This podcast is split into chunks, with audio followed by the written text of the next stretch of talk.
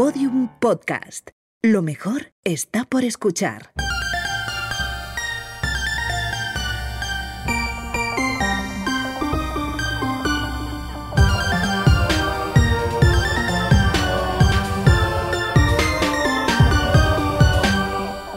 Hola Ana, Hola Carmen, ¿qué tal? ¿Cómo estás? dormida. Yo también, la verdad, ¿eh? Las, Eh. las cosas como son. Nunca hemos grabado tan temprano. Bueno, son las 10 de la mañana, tampoco... Pero me parece tempranísimo. De Me hace muchísima gracia porque cuando estamos en Providence las 10 de la mañana son como las 5 de la tarde porque nos levantamos a las 6 como si viviéramos en una granja de explotación, pero aquí las 10 de la mañana son otra cosa porque insistimos, estamos en Madrid. Me da cosa preguntarte qué hemos comido hoy, porque obviamente no habrás hecho ni el desayuno. Eh, me, he tomado, me he tomado un café solo y un plátano. O sea, Anda. me ha dado tiempo todavía... Mira qué previsor ha dicho. Es temprano, pero me voy a comer un plátano antes de Claro, salir porque de me he casa. levantado como a las 8, he salido de casa a las 9 y media y he dicho, si no me voy a morir de hambre. A ti ni te pregunto No, porque... tengo encima medio vaso de agua, el que ves aquí. Qué lástima, pero por lo menos, pues, pero- con, ¿qué cenaste anoche? Claro, no toda la cena, bueno, fue riquísima la cena, Sí. pero lo que más me gustó es lo último que comí por la noche, que es lo que te voy a contar, que Cuéntame. fue el postre. que Sí. Es una cosa que yo no conocía que se llama morcilla de chocolate, que suena fatal, Suena, a mí ya sabes que esas No, cosas... eh, pero el, el nombre de verdad que no se corresponde con lo que es. Es como, eh, bueno, esto te lo dan en la embajada, que es un bar donde me paso la vida ahora, sí, que dan comida muy rica, de verdad. Y es, pues parece un trozo de... No parece un trozo de morcilla, es una especie de... Tiene pinta como de turrón, pero color morcilla. sí. Es chocolate con mucho pistacho. Con... No, no, no, no, no. Está muy rico, de verdad. Ana está poniendo una cara de que no. Sí, pero por- no es una cosa como terminológica. Mm, ya. Pero si pasas por encima de eso, te lo prometo, de verdad. Yo te rico. creo. Quiero todo el rato eso. En fin, estamos em, centradas, como dice Ana, estamos en Madrid, entonces en los pequeños disfrutes de Madrid. Pues eso, un trocito de morcilla de chocolate, un algo, o sea, cositas, cositas pequeñas a las que nos aferramos también en Providence, pero que aquí pues tienen más gracia. Y estos días, Ana, no, Cuéntame. no te lo vas a creer, pero desde que grabamos la última vez yo solo estaba pensando en una cosa. ¿En qué Solo- cosas? solo? ¿En una. María de San José? No, en María de San José he pensado mucho, pienso, pero bueno, ya de antes de grabar. eh, y en las pepenadas malcriadas, pero no.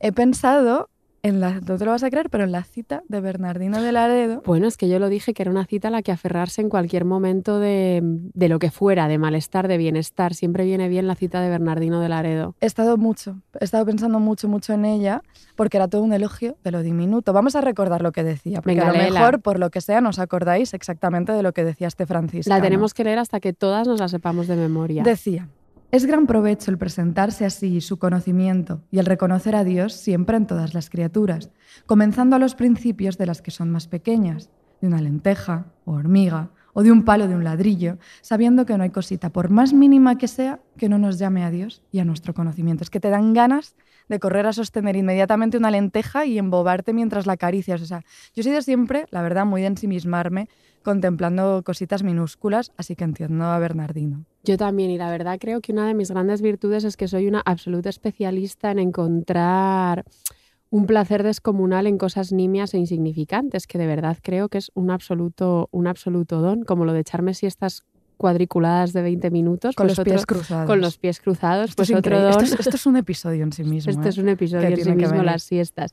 De hecho, creo que, insisto, que creo que puede que sea mi mayor virtud lo de encontrar como placeres en cosas muy, muy diminutas. De hecho, me acabo de acordar que cuando estaba empezando el COVID y estábamos en Providence, donde los placeres ahí sí que son ínfimos y hay que Escasean. aferrarse a lo que sea, recuerdo que me dio, como a todo el mundo que se puso como a hacer cocinitas, pues nada, hice un mousse casero, que es una cosa bastante sencilla, y descubrí un deleite loquísimo en pelar garbanzos uno a uno. O sea, de hecho me atrevería a confirmar que es la actividad más relajante y ensimismante del mundo y creo recordar que lo subí a Instagram y no era la única que estaba en esas. Del placer de pelar Te garbanzos lo tengo juro, una de pregunta. Eh, no puedo continuar porque... No o sea, ¿por qué tienes que pelar los garbanzos? Porque queda como mucho más suave. Porque si no lo tienen la... trituras. Pero sí, aún así, si le quitas la piel, pues queda muchísimo más ligerito. De verdad que es que te lo, te, te lo recomiendo. Eh, necesito saber si la gente hace eso o si es una cosa tuya, la verdad. Imaginaos, imaginaos cuánto sufrimos cuando estamos en Estados Unidos, pues eso, donde todo se da a una escala inhumana. Sí. Es que ayer todo, todo es gigante. Escasean los placeres y encima las poquitas cosas que hay son enormes. O sea, no tienen sentido. Los garbanzos diminutos somos nosotras allí. O sea, nada, nada tiene sentido. ¿Sabes? Em, aparte de Bernardino, Ujú. Laredo, ¿quién fue otra persona que también se interesó mucho por lo diminuto? A ver, dame pistas porque si no puede Claro. ser literalmente cualquiera. Te puedo dar pistas. Eh, por su culpa, acabamos tú y yo siendo unas intrusas de pacotilla, haciendo passing de biólogas en un laboratorio de Rhode Island para observar a través de dos microscopios, acuérdate, un pedacito de aloe vera, un dólar manchado de tinta, una florecilla roja y hasta la muela de una novia. Porque, como decía Bernardino, no hay cosita por más mínima que sea que no nos llame a Dios. Robert Hooke, el señor de las micrografías, no podía ser otra no persona. podía ser nadie más. Exactamente, estamos hablando de él. En 1665, te acordarás perfectamente, tu CPU se acuerda de la fecha, él publicó micrografía o de algunas descripciones físicas de cuerpos diminutos alcanzados por los cristales de aumento con observaciones e indagaciones sobre ellos. Los títulos, es que Los nunca superará los, superaré los títulos del siglo XVII. títulos de no respirar, de no respirar. Pues este título en concreto es una suerte de diario donde él iba anotando las conclusiones que sacaba después de, pues eso, pasarse el día jugueteando con lentes y miniaturas, sin una lógica ¿eh? que ordene la secuencia de objetos que él observa. Por ejemplo, esto te va a encantar porque te conozco. Venga, 22 de abril de 1663. Sanguijuelas en vinagre. Mo azulado en cuero. 29 de abril. Diamantes empedrados. Araña con seis ojos. 6 de mayo. Mosquitos. Ya está. 20 de mayo. La cabeza de una hormiga. La punta de una aguja. 8 de julio. El filo de una navaja. 5 lazos de tafetán. Un cien pies.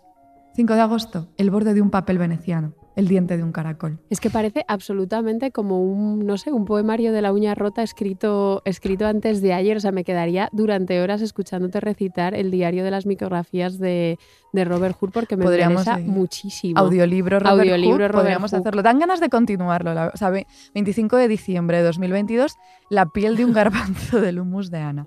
26 de diciembre, eh, La esquinita arrugada del envoltorio de una hojaldrina. Una uña postiza con pedrería, ¿no? Pues, dan ganas de seguir, pero no quiero que dejemos pasar ni un segundo más de episodio sin decir que Hooke, en realidad, no pretendía convertir su diario de observaciones en ese elogio, pues así robusto y lírico de lo diminuto que nosotros habríamos deseado. No.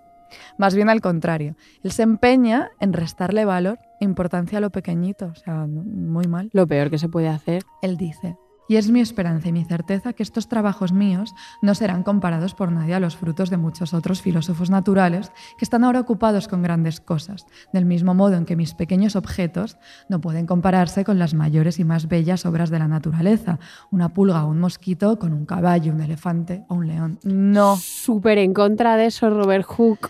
No podemos estar a favor de Robert Hooke a pesar de ese poema contemporáneo que, que era su diario de observaciones, porque la micrografía suya lo que elogia no es el misterio contenido en las cositas diminutas, que es lo que a nosotras nos fascina, sino el poder del recién inventado microscopio para doblegarlas, para arrebatarles cualquier insinuación de secreto, que, es, que no se puede hacer nada peor.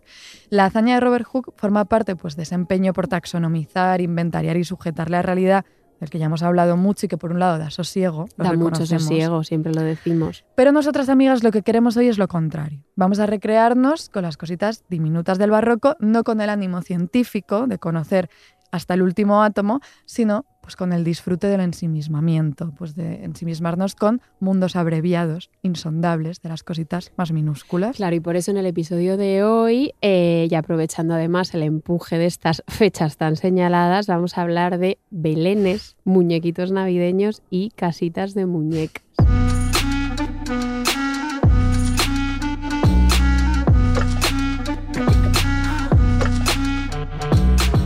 Las hijas de Felipe. Con Ana Garriga y Carmen Urbita. Un podcast con todo el bling bling de los siglos XVI y XVII. Producido por Podium Podcast. Mundos abreviados. Sentía una atracción y el amor era imposible con aquel bello protón. El hombre destrozó todo el encanto con la inversa del cuadrado que se le ocurrió a un señor. Danzando por un átomo cualquiera, espera conocer lo que es amor. Jamás los vieron juntos en la tierra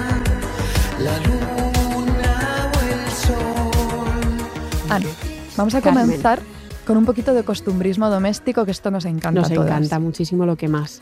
Cuéntame, ¿tú has puesto Belén este año?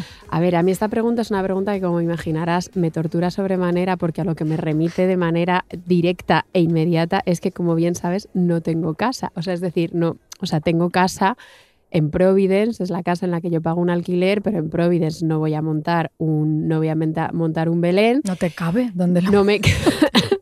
bueno, de, de esto va el episodio. O sea, un Belén cabe en cualquier lugar. Mm. Eh, es algo que me atormenta, o sea, el no tener yo mi casa con mi Belén, pero eh, tengo dos, dos Belenes que puedo comentar. Cuando este verano estuvimos de vacaciones en México, Elena, nuestra amiga Elena, es una absoluta apasionada de los Belenes. De hecho, todas las navidades, eh, como tú bien sabes, o muchas navidades, siempre hacemos, visitamos una capital de provincia de Castilla. Y siempre lo hacemos en fechas navideñas para precisamente poder visitar los Belenes.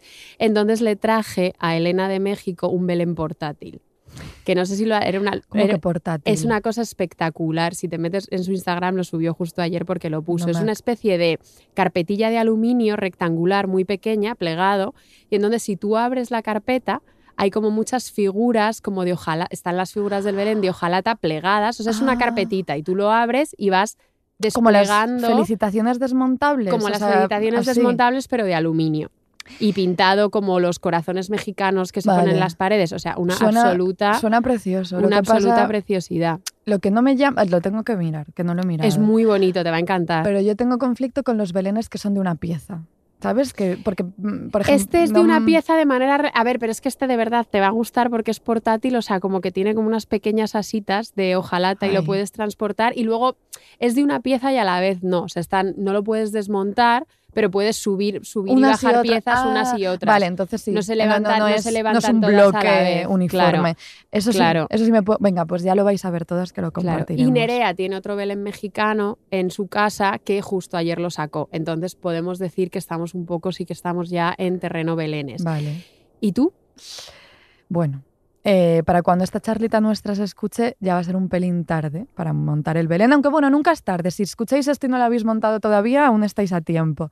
Pero yo voy a usar aquí ese tiempo profético de la Biblia, del que, del que hablabas tú hace poco, Ana. Es que, pues, cosas que hablamos. El otro día Ana me hablaba del tiempo profético de la Biblia. Eh, y yo voy a narrar cosas aún por suceder como si fueran hechos consumados, que en eso consiste, ¿no? Eso es. Entonces este año vamos a decir que sí he montado el Belén, me ha quedado preciosísimo, me ha quedado para chillarle. Antes de que empieces a explicar qué es eso de para chillarle, que me hace muchísima gracia, es, o sea, tenemos que aclarar que ese tiempo prophetic perfect tense, que es como se llama en inglés, porque en español al parecer no he encontrado la traducción, es una cosa utilísima para todas las que vivéis, las que viváis en, eh, como contábamos en el episodio de las lágrimas, en sufrimientos de profecías autocumplidas, porque esto es un tiempo verbal exclusivo de la Biblia del Antiguo Testamento que te permite hablar del futuro utilizando un tiempo verbal en el pasado, por, o sea, como por la contundencia de los hechos consumados. ¿Sabes qué me sorprende a veces? ¿El qué? Que no venga nadie todavía a darnos una paliza, como a rompernos esas gafitas de Alguien, alguien empollonas. recientemente, alguien recientemente en Twitter dijo que éramos excesivamente repelentes. Somos, somos, somos. Somos, pero hay que querernos como son. Bueno, Sí. para chillarle el Belén. Claro, es que esto de para chillarle, yo no sé si esto tú lo has oído alguna vez. No, a ti solo. Vale, porque es que esto es una cosa, eh, lo de pachillar es una expresión a la que recurre toda la rama femenina de mi familia siempre que se topa con algo diminuto, solo chiquitito. Eh, eh, por ejemplo, un chihuahua, para chillarle. Los patucos de un recién nacido, para chillarle. Ana está que se, que se no, nos... estoy bien, estoy bien, de verdad. O sea, estaba mal el otro día y estoy bien. Yo creo que esto de esta, esta reacción que tienen ellas es algo que pasa en general con las miniaturas, de verdad que lo creo. O sea, que provocan como una cierta desmesura. Ves algo enanito y la reacción no es precisamente una delicadeza así proporcional a su tamaño, sino unas ganas loja- locas así como de estrujarlo, de, de reventarle los tímpanos a esa cosa. Que igual no son las miniaturas, igual es Andalucía directamente. Igual es. Pero bueno, que mi Belén, vamos a decir que ha quedado ya, ha quedado para chillarle. Por favor, en cuanto montes ese Belén, eh, que ya has montado en el Sí. tiempo profético de la Biblia, me presento inmediatamente en tu casa para verlo. Carmen, A ver, ¿sabes tú, tú Carmen y queridas oyentes, a quiénes les quedaban los Belenes verdaderamente para chillarles? no me digas que a las carmelitas. Jope, ¿cómo lo sabes todo? Efectivamente, aquí tengo que mencionar que cuando Carmen me sugirió que hiciéramos un episodio de belenes y de miniaturas, enseguida se me vino a la cabeza que en un congreso de asuntos carmelitas había yo coincidido con un historiador del arte que se llama Ángel Peña Martín, no sé si nos escucharás, lo he visto un par de veces. Un saludo si nos eh, escucha. que trabaja, que yo recordaba que trabaja sobre belenes. Y este episodio, por lo menos como todo el material que he volcado yo, viene de artículos suyos que ha- se, se ha pegado una labor de investigación sobre belenes espectacular. Dedicado a los. Mar- que- una y hay felicidad. muchísimas, y hay muchísimas revistas de belenes, asociaciones de belenistas, es un mundo bastante me, guay. metí, me metí en la web de Asociación de Belenistas. Bastante es, guay. Es fuerte. Recomiendan muchos belenes para visitar en Madrid. Pues deberíamos hacer una Ah, sí. ruta. Debe- pues no es ninguna tontería, No hagamos no una es. ruta. Bueno, las carmelitas y los belenes. Vamos allá.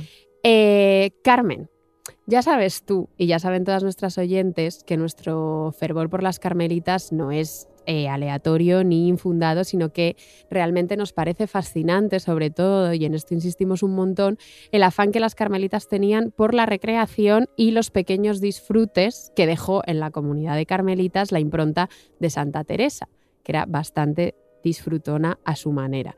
Y luego defenderían muchísimo monjas de las que hemos hablado siete millones de veces, como María de San José. No la María de San José del episodio pasado, No, sino la priora de las Carmelitas de Sevilla, que escribió aquel libro que se llamaba El libro de las recreaciones. Entonces, claro, con este afán por el disfrute en Navidad ellas no iban a ser menos.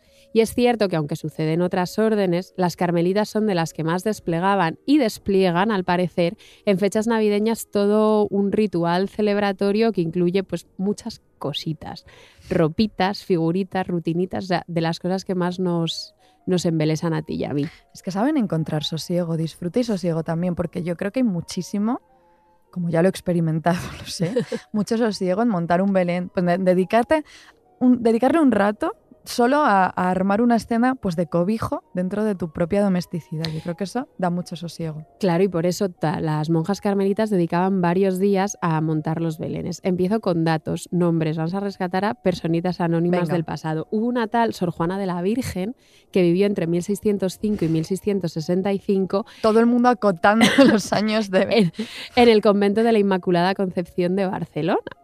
Y ah, se conserva un libro en el convento que se llama Libro en que se escriben los elogios de las religiosas que han muerto en este convento de la Purísima Concepción de religiosas descalzas de Nuestra Señora del Carmen de esta ciudad de Varna. Ya. Bueno, Ahora voy a hacer una pausa, voy a hacer la pausa correspondiente. Pues en ese libro te dice, por la Navidad, Sor Juana de la Virgen salía de sí y mostraba su regocijo en hacer pesebres, y la mayor parte de las noches pasaba sin acostarse, muy ocupada en estos ejercicios y le salía todo muy lúcido. Todo muy lúcido. Le salía todo A muy ver, lúcido. antes de seguir hablando de lo lúcido, yo no puedo. Me ha parecido muy bien esta pausa dramática que has hecho, porque es que esto de llamar Barna Barcelona, yo pensaba que era una tragedia contemporánea, pero veo que no. no, no, no, en el siglo XVII ya llamaban... ya sucedía Ya sucedía, esto. ya venía, venía pasando. Bueno, perdón por este inciso, pero no me olvido de Juana de la Virgen, Sor Juana de la Virgen, porque empatizo mucho con ella. ¿eh? Yo que de adolescente, ya de adolescente ya sí fui bastante pepenada consentida. Recordemos esa escena que traía yo a la memoria colectiva del podcast de Carmen con un libro en la mano, siendo como una absoluta insolente en su 14 cumpleaños. Compartí ayer el vídeo con una amiga y sí, es, es de, es de darme bastante, otra vez de romperme las gafas en la cara. Pero bueno, en la adolescencia sí fui esa persona, pero de niña, yo de niña era una bobalicona ensimismada que me podía pasar horas muertas pues montando casitas interiores, con juguetes, paquetes de pañuelos, recortes de revistas, lo que fuera, pero horas y horas. Y cuidado, porque he leído que este ensimismamiento temporal en torno a la miniatura tiene su explicación. A ver, adelante. En la Escuela de Arquitectura de la Universidad de Tennessee, no me lo estoy inventando, esto es verdad, llevaron a cabo un experimento que demostró que había una correlación fenomenológica entre la experiencia de la escala y la experiencia de la duración. O sea, tu Carmen experiencia... está moviendo las manitas en, Tiempo, con, con escala, tono, tiempo. con tono académico. Tiempo y escala. Estoy moviendo mucho los dedos porque esto es una cosa que me parece, muy- me parece increíble, de verdad. Pusieron a gente a jugar con casitas de muñecas de distintas escalas, de distintos tamaños. Y les pidieron que pararan cuando yo, o sea, ellos no, no tenían relojes, no tenían noción, no, no podían tener noción del tiempo que había pasado, pero que cuando sintieran que ya había pasado media hora, pararan. Bueno, pues cuanto más diminuta era la casa, más cundía el tiempo. Tiene cierto sentido. Pues, lo pues Claro. científico directamente. La sea, ciencia. Es así. En la casa más minúscula, dos minutos y medio de juego se experimentaban como media hora real. Y lo fuerte es que coincidía. con la gente. O sea, como que era una, es una experiencia temporal interior, pero a la vez muy compartida en función de la escala. Como si la miniatura crease una temporalidad privada interior para quien la disfruta. eso es preciosísimo. Esto es maravilloso en cualquier contexto, pero pensemos en las rutinas estrictas de la clausura, en su temporalidad muy reglamentada y el tiempo interior de la miniatura puede ser un bálsamo valiosísimo. Me gusta mucho esto. Es muy bonito como- esto. Sí, sí, sí. Venía yo un poco gruñona hoy porque está diluviando en Madrid y yo la lluvia es como No que la llevas bien. no la llevo bien. no, empapada. claro, No. no tenía ni paraguas y esto me ha dejado ya en un estado de sosiego eh, absoluto, así que te lo agradezco muchísimo. Esperamos que a vosotras también. Pero bueno, Sor Juana de la Virgen me cae fenomenal, pero no me resisto a preguntarte, obviamente, por nuestra Santa Teresa. ¿Cuál era su parte favorita del Belén, por A favor? ver, pues no estoy, aunque parezca que sí, no estoy en comunicación directa con ella, aunque sí que es cierto y es muy, muy conocida la devoción de Santa Teresa por, por San José. Sí. Eh, pero también sentía, como nuestras queridísimas monjas de las descalzas reales, absoluta pasión por el niño Jesús.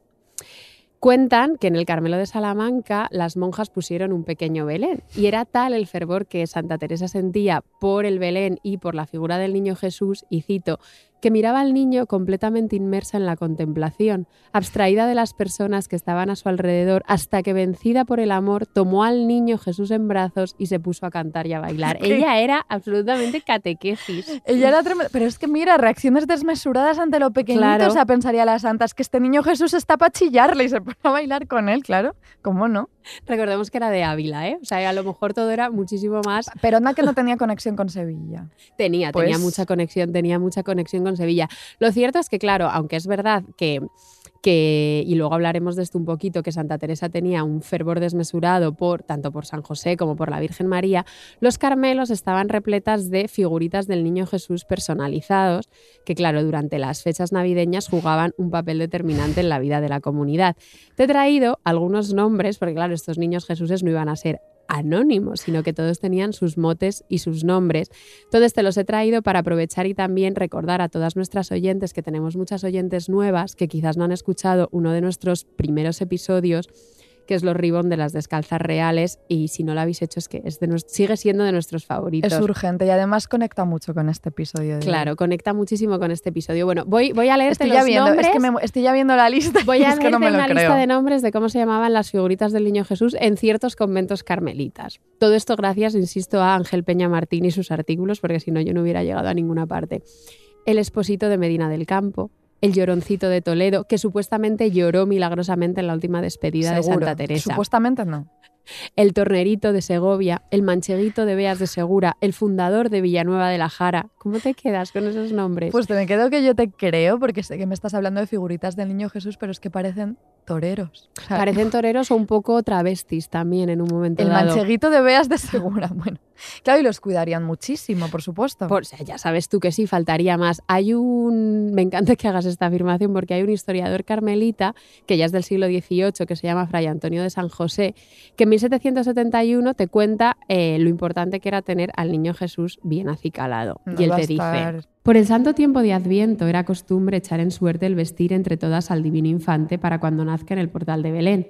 De suerte, una, una monja, le dispone las fajas, otra le previene las mantillas, otra le prepara la cama, otra le limpia el portal, preparándole todas con esta pía consideración, limpio y adornado el Belén de sus almas. O sea, imagínate, ¿Cómo es que las cositas, Pero ¿y cómo les gustaba dar instrucciones de dar instrucciones. A mí, me, a mí ya sabes que me encanta eso, o sea, como algo bien, bien pautado.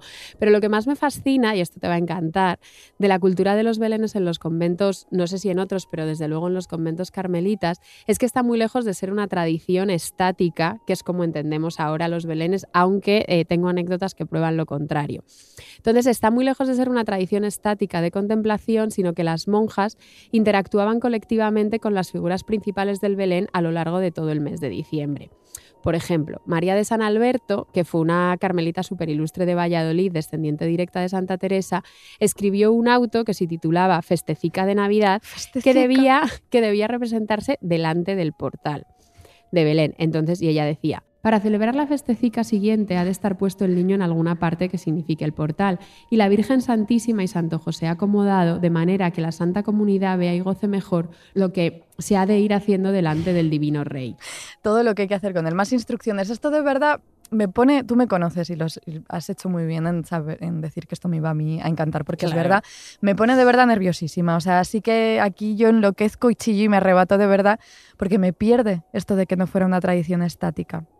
Y aquí lo siento, pero voy a traer una, porque no me resisto, voy a traer una cita que dice, que, que- de la que habla Susan Stewart. Ella habla de la teatralidad esencial de la miniatura.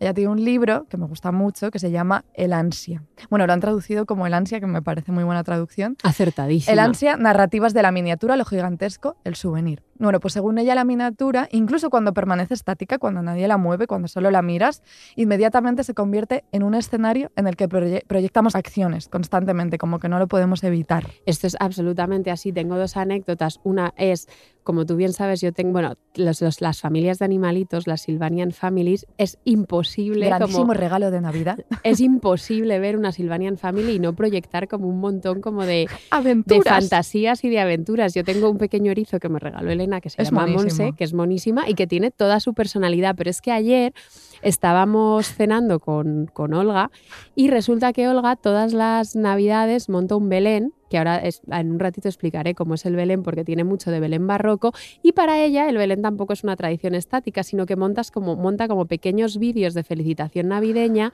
en torno al Belén.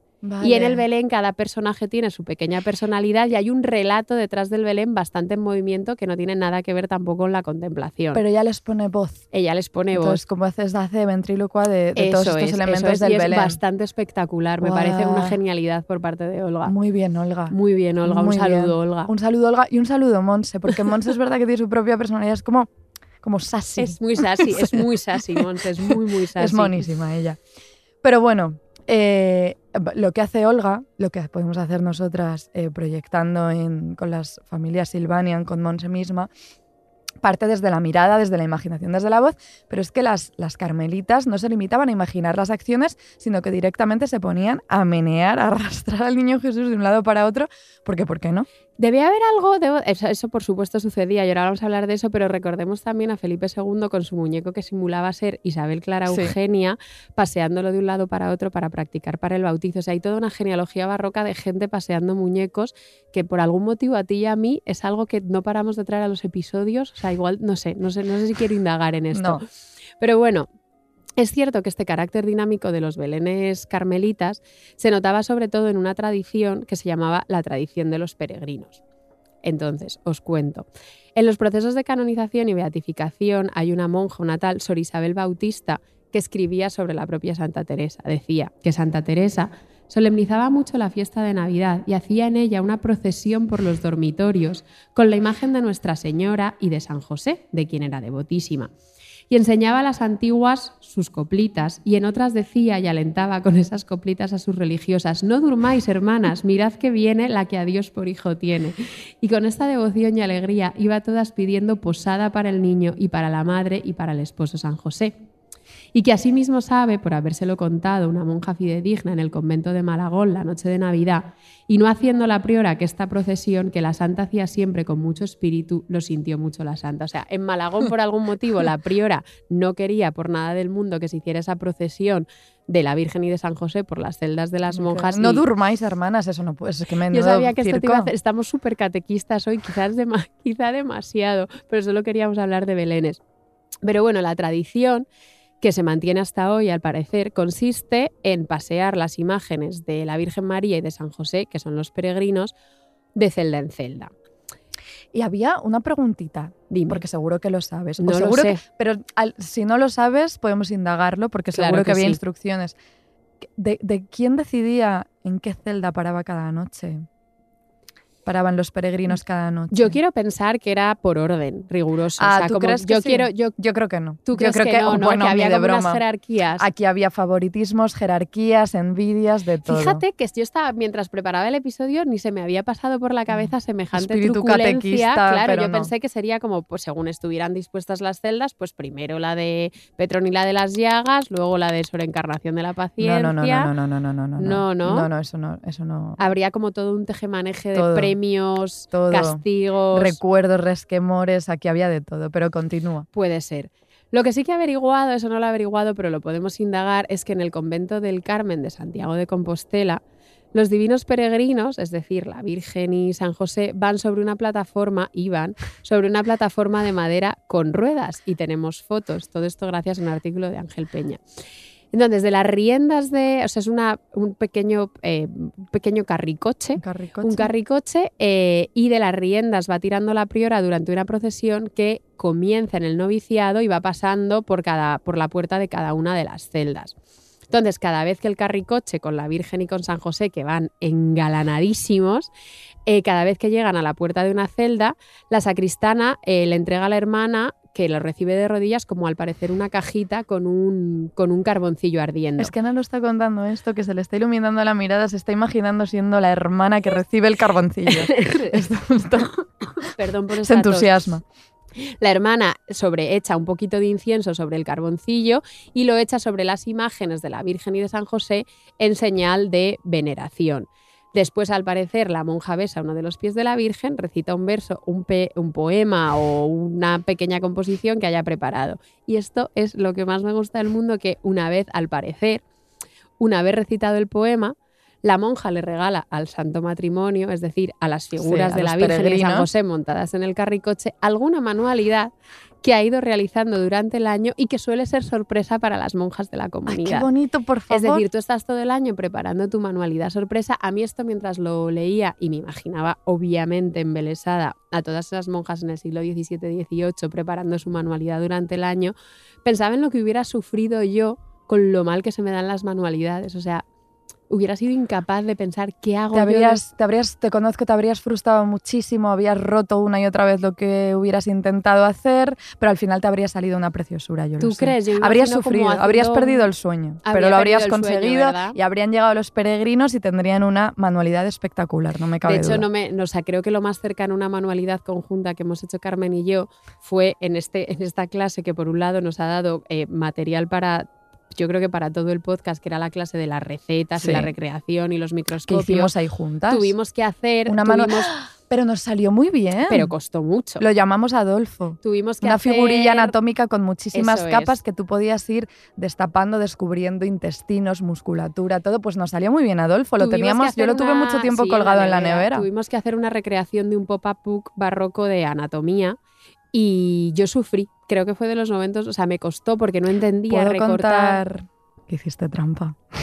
Que hice- sí, hice trampa, hice trampa. Es que claro, es que yo si algo no me sale bien, hago trampas. Recurrió a una novia. que muy si algo no me sale bien, hago trampas. Pues te habrías, habrías hecho trampas, habrías sobornado a la monja de la celda de al lado y tendrías la manualidad Mira, eso preciosísima. eso- Hombre, eso, claro. es muy yo, eso claro. es muy yo. Pero bueno, esto que os acabamos de contar sucede de manera general. Lo del carricoche al parecer es exclusivo o casi exclusivo de esas carmelitas de Santiago de Compostela.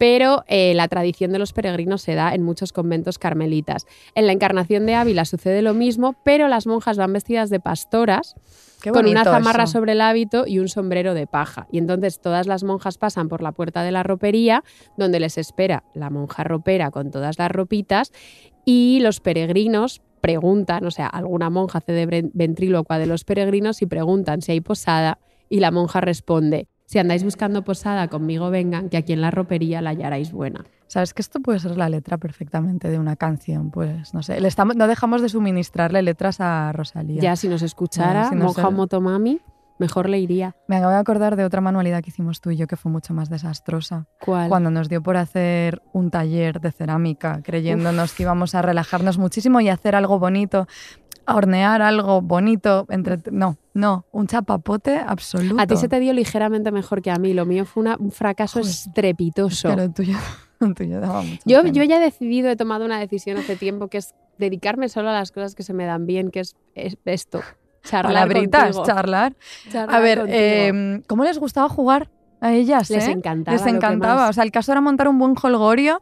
Imagínate todo ese trajín de habitaciones. Imagínate ser esa priora compostelana tirando de un carricoche y paseando las figurillas de celda en celda. O sea, es que, bueno, imagínate la emoción. Eso es, de estar ahí esperando eh, a que te tocara, que fuera la celda donde tocaba esa noche. Pero imagínate el nivel de empoderamiento, como dices tú, de esa priora paseando con una cuerdita el carricoche sí. Por, todo, por todo el convento. Aunque aquí eh, he ido como de seleccionando tradiciones hasta llegar a la que más me ha cautivado, que es una tradición que es un juego del escondite, pero sacro. eh, al que se juega cada día de la Sagrada Familia, que averigüé ayer, que el día de la Sagrada Familia es el 30 de diciembre. En donde se practica en muchos conventos el juego del niño perdido, en alusión al niño perdido y luego encontrado en el Templo de Jerusalén. Entonces, lo que se hacía en los conventos, al menos desde finales del 16, era que se escondía una imagen del niño Jesús muy pequeñita, Muy, me muy imagino- pequeñita, como Me imagino tamaño roscón de reyes, es como lo estoy. Oh. O sea, nivel diminuto, nivel miniatura, sorpresita de roscón. mundo súper abreviado. Sí. Una imagen, eso, muy, muy diminuta del niño Jesús o directamente una estampa. En donde eso se escondía por el convento y la monja que lo encontraba como premio se lo podía quedar en su celda o escoger como alguna alguna imagen devocional del convento que a ella le gustara mucho para quedársela en su celda un tiempo, no sé cuánto, no sé si era un día, una semana o cuánto tiempo. Y para este juego muchas veces la priora o la, o la subpriora iban dejando huellas de papel por el convento con papelitos que ponía, por aquí pasé, soy San José, soy el niño. Y al terminar, pues sacaban a José y a María, cantaban villancicos y bailaban. Todo era el divertimento. Es que como no quererlas muchísimo. Esto era una gincana en el convento cada Absolutamente. 30 de diciembre. A ver, eh, todavía estáis a tiempo, amigas, 30 de diciembre, de montaros vuestra propia gincana para, para este próximo día 30. Dejad de planificar ahora mismo. Lo que, lo que estáis todas, planificar la fiesta de Nochevieja, por favor, no seáis ordinarias. Una ordinariez. Y poneos 31. todas ahora mismo a maquinar dónde esconder la miniatura del niño Jesús, la estampita diminuta. Es que imagínate todas ellas poniendo en las celdas el coro, la cocina, todo patas arriba, hasta encontrar la estampita diminuta del niño Jesús. Seguro que se la robaban alguna entre ellas. ¿Tú, Tú, crees estás que viendo muchas mali, mucha mali. Yo es que estoy, me he levantado con el ánimo, estoy como gruñona por la lluvia, pero a la vez estoy como arriba los corazones? estoy muy arriba los corazones porque estamos en Madrid, entonces Pero como si que esto- no veo malicia. Pero si no es malicia, Ana, es entretenimiento también. El, el- el- el de pronto tú te crees que tienes la estampita debajo de la almohada y luego no está ahí. Y la- Petronila de y quién se la ha llevado, claro. En fin, que os pongáis con esto porque pues que encima acaban bailando, es que ¿qué más queréis?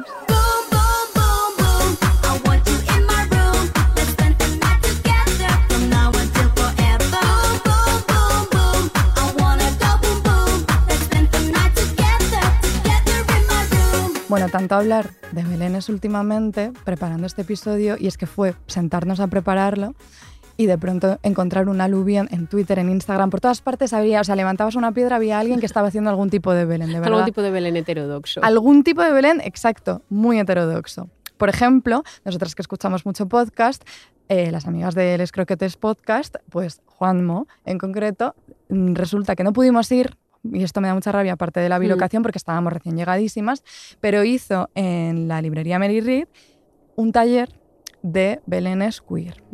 Y claro, yo me puse curiosa, dije, ¿esto qué es? Tú que eres muy curiosa. Yo ante todo soy curiosa, no cotilla, curiosa, y yo necesitaba saber qué era esto, entonces le pedí que me explicara un poquito.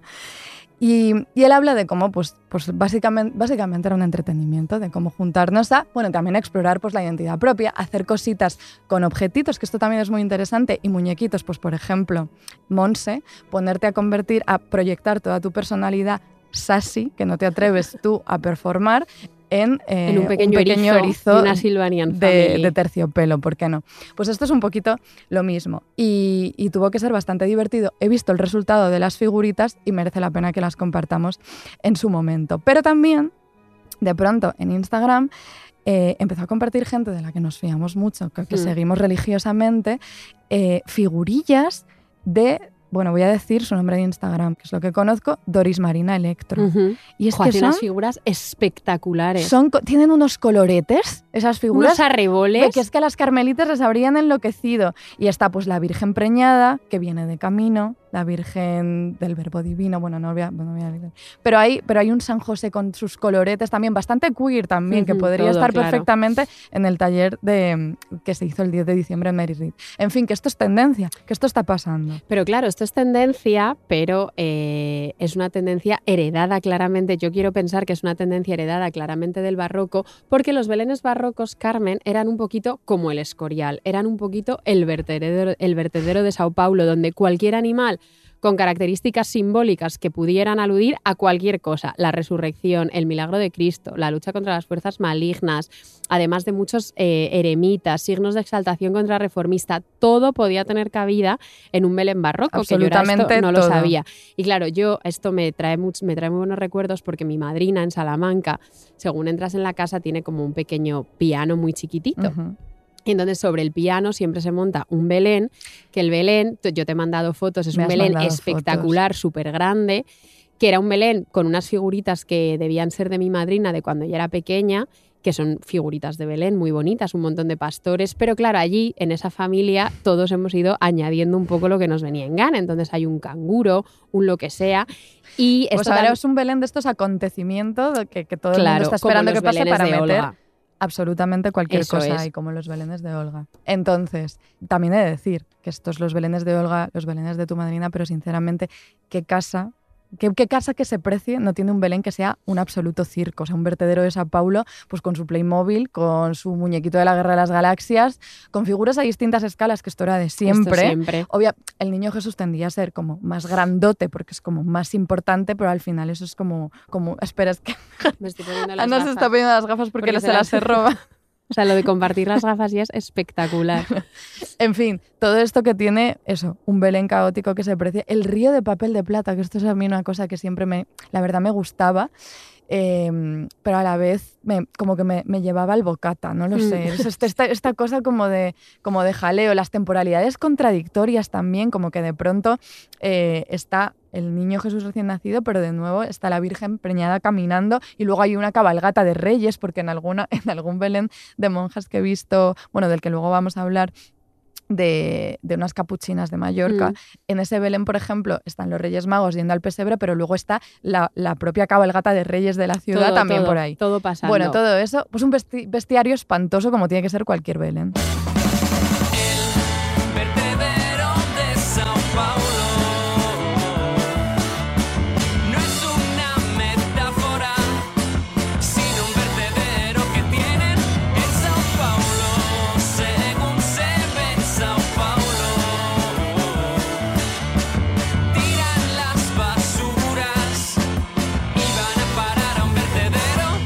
Absolutamente, vertederos de Sao Paulo, los Belén. Bueno, en realidad todo el barroco es bastante vertedero de Sao Paulo. Eh, Entonces ahora cada vez que vayáis a colocar un pequeño Playmobil, un erizo de una Sylvanian Family o un canguro que os ha tocado en un huevo Kinder en un Belén, pensad que todo eso es herencia barroca, porque en los Belenes barrocos no era nada raro encontrarse, además de las típicas y anodinas ovejas, caracoles, reptiles, monos, papagayos, y se incluían sobre todo animales que en los, desde los bestiarios medievales se habían vinculado a la resurrección. Y estos animales Esto se me hace, lo he leído esta mañana, es un, hecho tan raro es un es una cosa como qué.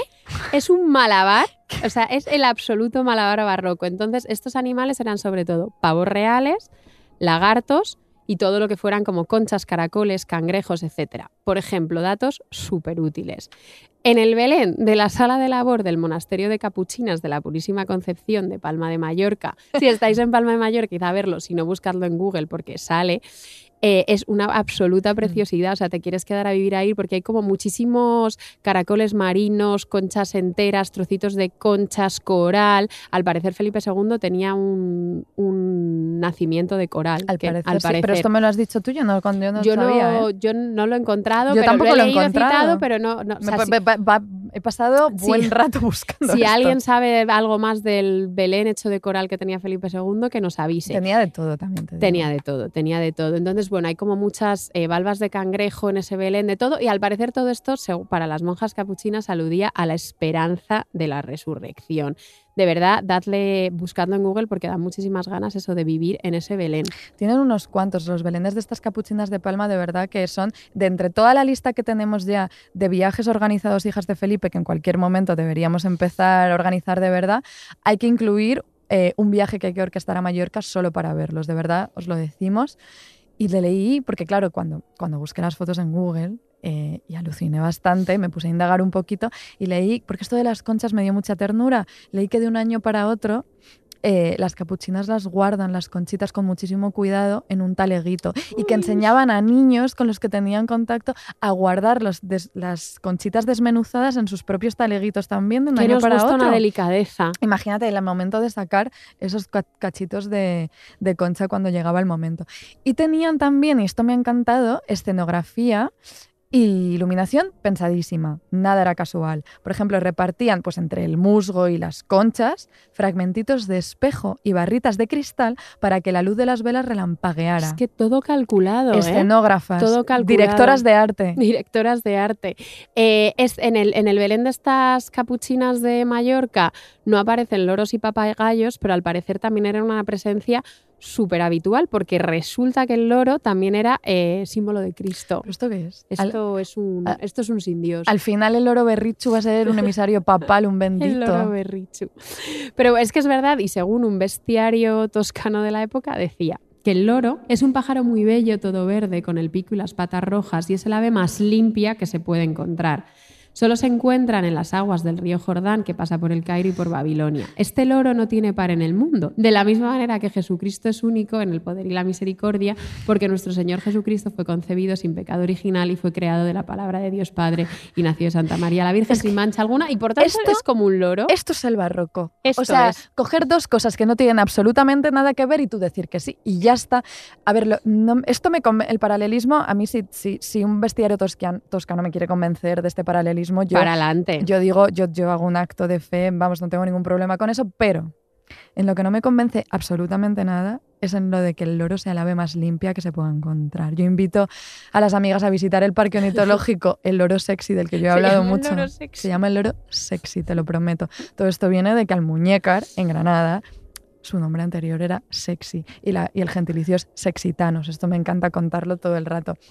Ahí es donde vive mi abuela. Bueno, pues eh, eh, este sitio, eh, este El parque loro sexy. ornitológico, claro, es de verdad, eh, os animo a ir para uniros inmediatamente a mí y desmentir lo que dice este bestiario toscano, porque es el sitio, este sitio es culpable de la fobia que tengo, una fobia de la que creo, creo que nunca he hablado aquí, pero bastante acusada hacia los pájaros, de verdad, es que olía, bueno, olía como un pesebre, la Claro, pues mira, ahí lo Claro, tienes, ahí lo tienes, Sí. asociación con el Belén. Eh, para tu tranquilidad te diré que no solo aparecían loros y papagayos, sino que también aparecían criaturas directamente fantásticas. Por ejemplo, aparecían arpías, que eran criaturas mitológicas que tenían cuerpo de ave rapaz y rostro de mujer. Supuestamente las arpías es como que te raptaban, yo no tengo ni idea de mitología, pero como que te raptaban, te llevaban a los infiernos. Entonces, claro, eran como una alegoría de los, de los Y vicios. los metían ahí, y los metían ahí. Al parecer, como el Playmobil. He leído en un artículo que al parecer arpía solo hay una en un Belén en España que está en el Corpus Christi de Zamora. Mm. Pero bueno, y que es como bastante Vale. impactante y bastante sorprendente. Pero Carmen, también había en varios Belenes barrocos se han encontrado unicornios. ¿Por, por qué no? ¿Por qué no? O sea, no, no paremos de soñar. Al parecer, pero claro, todo tiene una explicación, porque si el barroco se caracteriza por ser un absoluto despropósito, pero todo es un despropósito al que se le intenta buscar un sustento explicativo. Al parecer resulta que el cuerno del unicornio servía, era como una especie de defensa contra cualquier mal o cualquier vicio, por lo que también en los bestiarios lo identificaban con Cristo, que nace de la Virgen María y te defiende de, y te defiende de todo mal. Entonces, en algunos belenes se ha, vi- se ha registrado que el unicornio funcionaba como, como cabalgadura para los reyes magos. Eh, y entonces esto hay como en un convento de Sevilla, en el monasterio Santa Paula de Sevilla, que hay un rey Gaspar que está sobre un unicornio, y luego Luisa Roldán, de la que no paramos de hablar últimamente, Que la tenemos que escultora, hacer- y y de lo- la- De verdad, este es un episodio que nos está Este pidiendo mucho de pintoras, pidi- escultoras sí. y va a llegar. y va a llegar. Y pues ella también, al parecer, eh, hizo un Belén que ahora está en el Museo Nacional de Escultura de Valladolid y que también hay un pequeño unicornio. Fíjate, esto es como, bueno, como ahora hay dinosaurios de plástico en los belenes de toda España, esto es así. Menudo jaleo de criaturitas. A ver, este es el lado más insólito, me encanta decir insólito, me siento cuarto Mm. milenio, y simbólico de los belenes.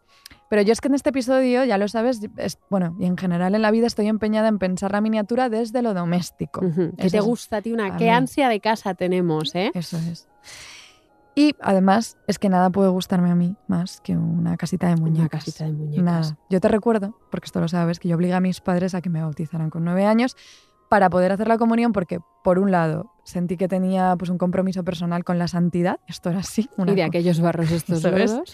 pero por otro porque intuí, la verdad, que de regalo me podía caer una casita de muñecas y así fue. Y además no me parecían dos cosas irreconciliables, la santidad y el utilitarismo este, la Tú verdad. para nada, tú, esto, esto sí eso es algo que hemos aprendido en este podcast, que santidad y utilitarismo están muy unidos. ¿Tú disfrutas de la casita de muñecas, Ah, Carmen? que es lo muchísimo, que pues muchísimo, pero estaría. demasiado. O sea, yo tenía fiebre del juego, no podía parar. Y por las noches, cuando me obligaban ya a irme a la cama, me imaginaba, bueno, me daba esta ansiedad, eh, precisamente por esta teatralidad de la miniatura de la que hablábamos antes, porque me imaginaba cosas. Carmen de pequeña pensando en la, la teatralidad, teatralidad. de la miniatura.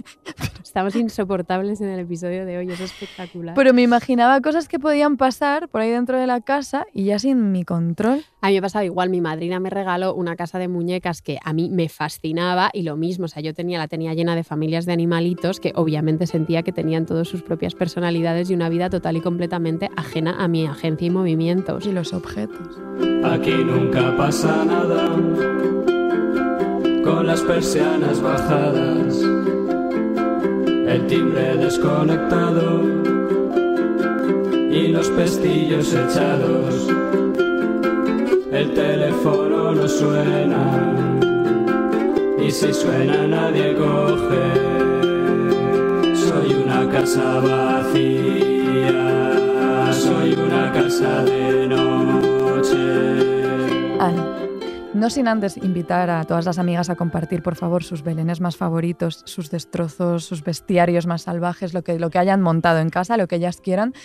Voy a dejar atrás el asunto del nacimiento para terminar con otra miniatura devocional que me ha cautivado muchísimo. Cuéntanos. La casita de la Santa Virgen, también conocida como la casita de Nuestra Señora de Loreto, que era una casita de muñecas centrada en el culto marianista en torno a la Anunciación. Hace muy poquito hablaba con una amiga que también tiene las mismas penurias que Hablaba de la. Virgen de Loreto. Esa es una- estaba contándome las penurias en torno a la búsqueda de casa y justamente le hablé de esta Virgen de Loreto con su casita a cuestas. Eh, como sabemos además que esto es un mal muy generacional y muy nacional, os va a venir muy bien tener la mano, así que todas atentas.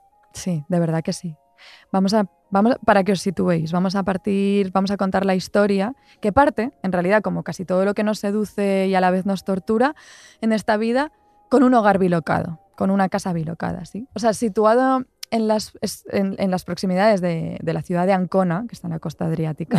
Estoy viendo la cara de Carmen Así. porque Carmen y Geo- nos geografía por nulas de geografía. Pero de verdad, este sitio está ahí. Está el santuario de Loreto, que fue uno de los centros de peregrinación más importantes de Europa en la Edad Moderna. O sea, era como el sitio donde ir. Loreto, el santuario de Loreto.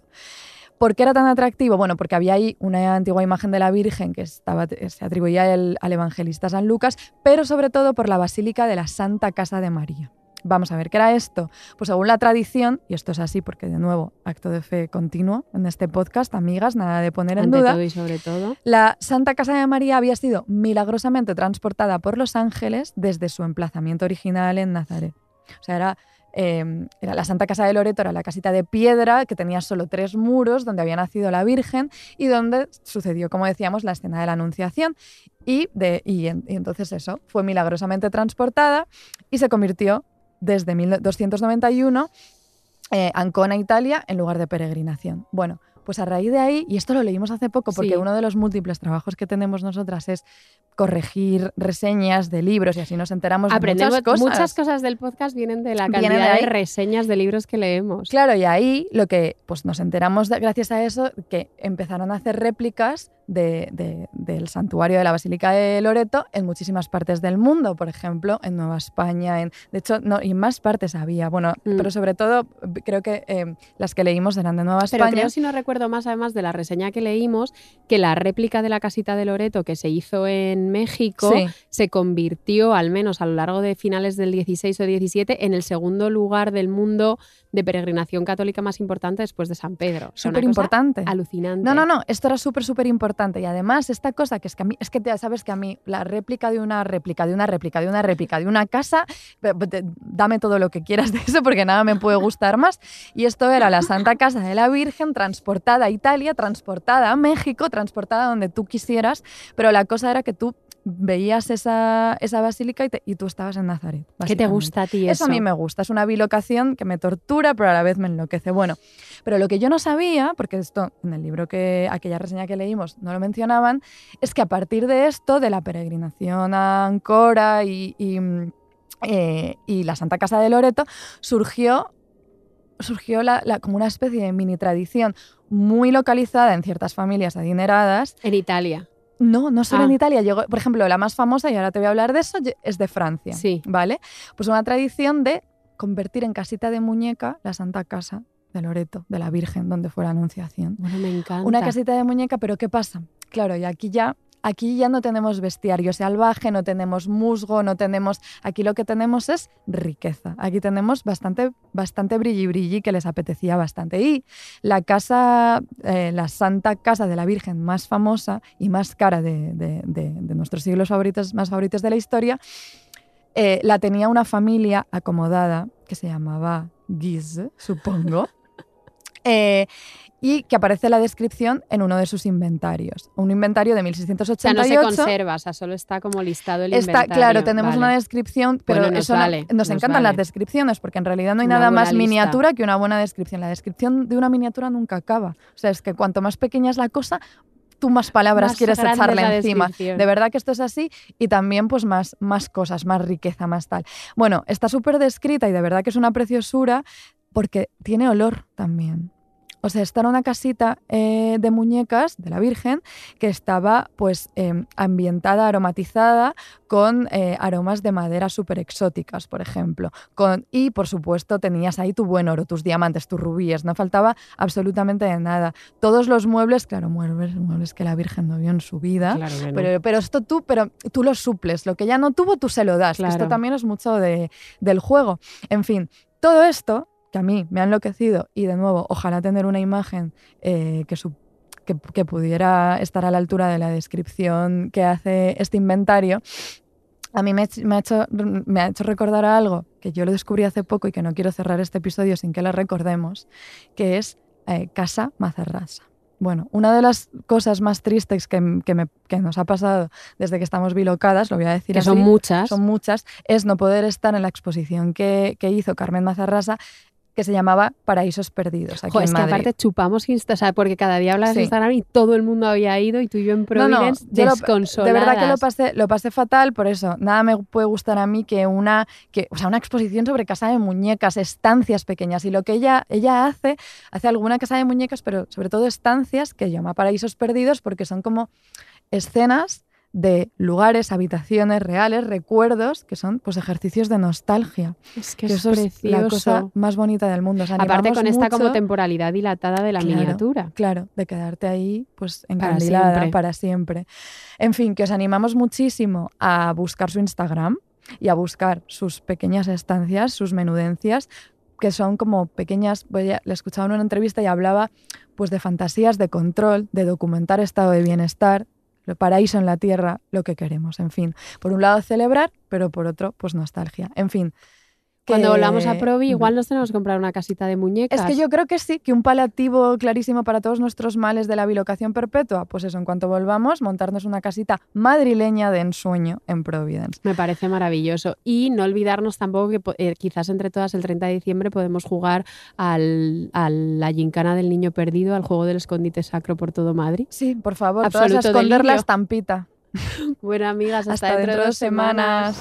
Ahí le tenemos, el niño Jesús ha nacido en la madrugada del 24 de diciembre. Son imágenes exclusivas.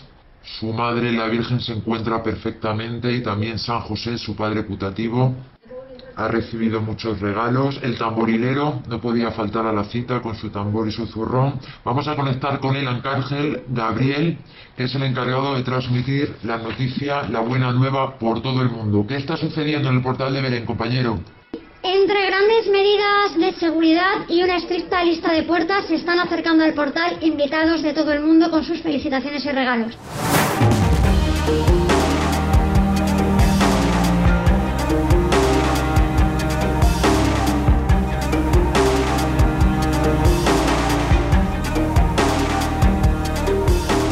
Las hijas de Felipe es un podcast de Podium. Escrito y narrado por Ana Garriga y Carmen Urbita. Diseño sonoro, Elizabeth Búa. Jefe del proyecto, Jesús Blanquiño. Producción ejecutiva, Lourdes Moreno Cazalla.